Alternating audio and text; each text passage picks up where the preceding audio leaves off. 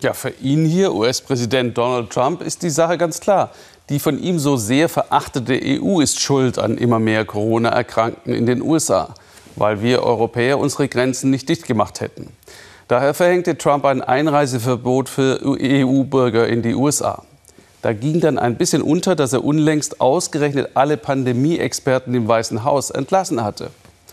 Amerika ist anfällig. Es gibt keine flächendeckende Krankenversicherung und nur die wenigsten können mit Lohnfortzahlung im Krankheitsfall rechnen, beschreibt Stefan Niemann. Deshalb gehen sie häufig auch krank zur Arbeit. Aufklären über das Coronavirus und die Rechte der Arbeiter an Washingtons internationalem Airport. Gewerkschafterin Sarah kämpft dafür, dass die Löhne weitergezahlt werden, obwohl hier viel weniger Flugzeuge landen, Passagiere ausbleiben und deshalb Zwangsurlaub droht. Wenn sie dich nach Hause schicken, weil deine Gesundheit gefährdet ist, dann solltest du trotzdem bezahlt werden. You should be able to get paid. Doch in Amerikas Gastronomie ist Lohnfortzahlung im Krankheitsfall unüblich. Deshalb gehen viele krank zur Arbeit, hochriskant in Corona-Zeiten. Die Leute sind mit einer Krise konfrontiert. Niemand will krank sein oder gar jemanden anstecken. Aber wenn du nicht weißt, wie du am Monatsende deine Rechnungen bezahlen sollst, bist du in einem Dilemma. Entweder krank arbeiten oder zu Hause bleiben und Lohn einbüßen. Viele Airport-Angestellte arbeiten im Niedriglohnsektor bei einem Großkonzern mit Milliardenumsatz.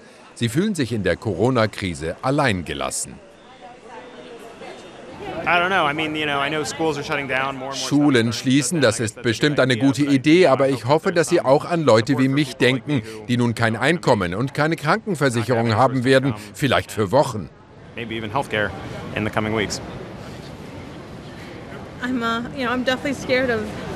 ich habe Angst, muss doch meinen Studienkredit noch abbezahlen, weiß gar nicht, wie das gehen soll ohne Gehalt.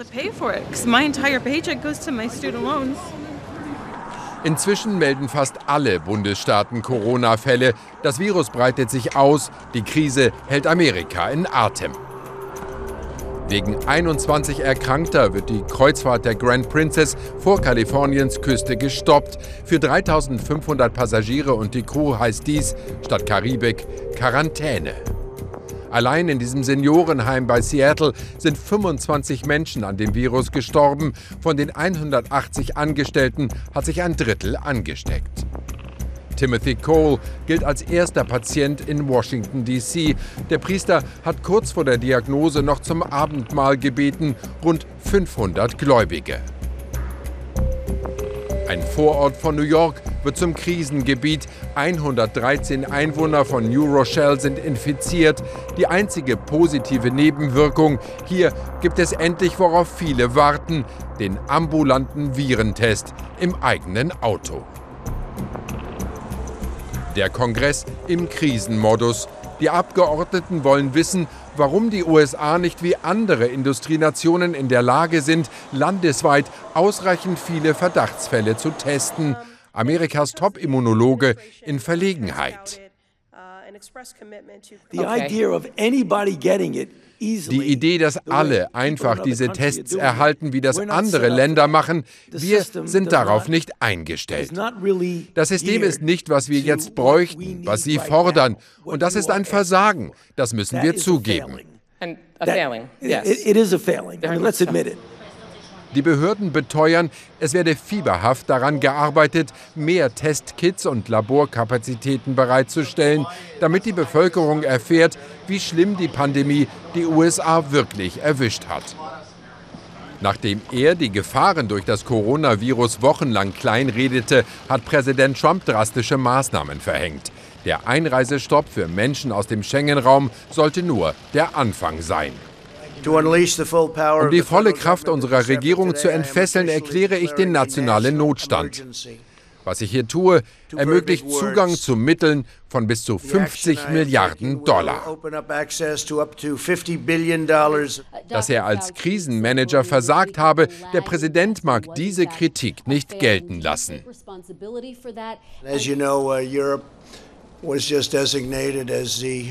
Sie wissen doch, dass Europa jetzt als Hotspot gilt und diese Grenze haben wir ja bereits geschlossen. Mit Glück oder Talent, wie Sie wollen. Dem Präsidenten sitzen auch die Demokraten im Nacken. Sie haben ein Gesetzespaket vorgelegt, das kostenlose Virentests und Lohnfortzahlung im Krankheitsfall für zwei Wochen beinhaltet. Ein Hoffnungsschimmer am Horizont. Morgen schon soll dieses Gesetzespaket im US-Senat beschlossen werden.